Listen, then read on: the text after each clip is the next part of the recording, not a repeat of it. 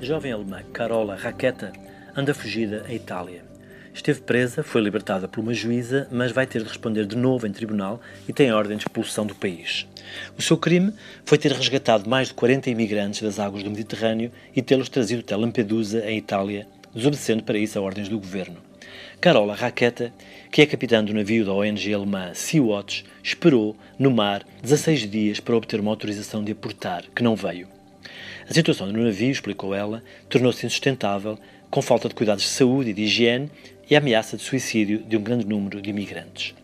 Segundo o decreto do ministro do Interior italiano, Matteo Salvini, que criminaliza qualquer ajuda ao resgate de imigrantes ilegais, o Sea-Watch 3 não poderia entrar em Itália. Mas Carola Raquete desobedeceu. Entrou no porto de Lampedusa, ignorando as ordens da polícia e abalroando o navio de guerra. Fundamento da lei que faz dela criminosa é o de que, ao ajudar os imigrantes, está a assumir um papel na rede de tráfico.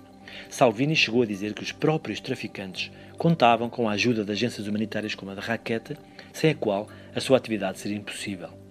Este argumento fez-me recordar um padre que conheci em Algeciras, que ajudava imigrantes subsaarianos acabados de atravessar o Estreito de Gibraltar, principalmente mulheres e crianças.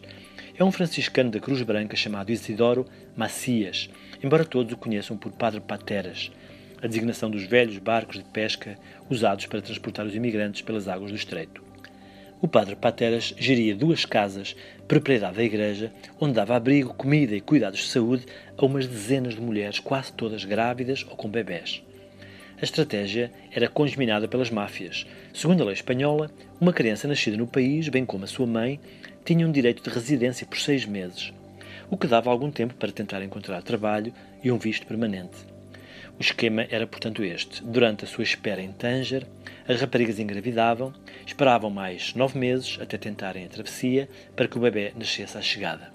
Obtidos os papéis, abandonavam as crianças e tinham de se prostituir até pagar à máfia a totalidade do preço do transporte. Isto vigorou durante anos e, em certa medida, foi possível, ou pelo menos facilitado, pela ação do Padre Pateras, que dava abrigo às mulheres grávidas ou com bebés que ele próprio entregava a famílias de adoção após serem abandonados.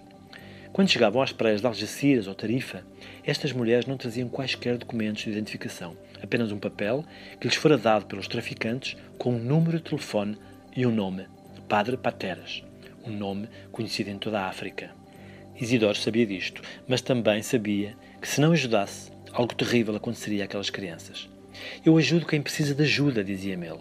Não pergunto se é cristão ou muçulmano ou ateu, nem quero saber da sua história. E eu lembro-me de pensar que o bem é uma flor de estufa, só sobrevive num ambiente puro. E é, não há dúvida, uma opção cada vez mais difícil de justificar. Estaria certo Padre Pateras ao ajudar aquelas mulheres e crianças? Terá a Carola Raqueta tomado a decisão certa ao desobedecer às ordens de um governo eleito?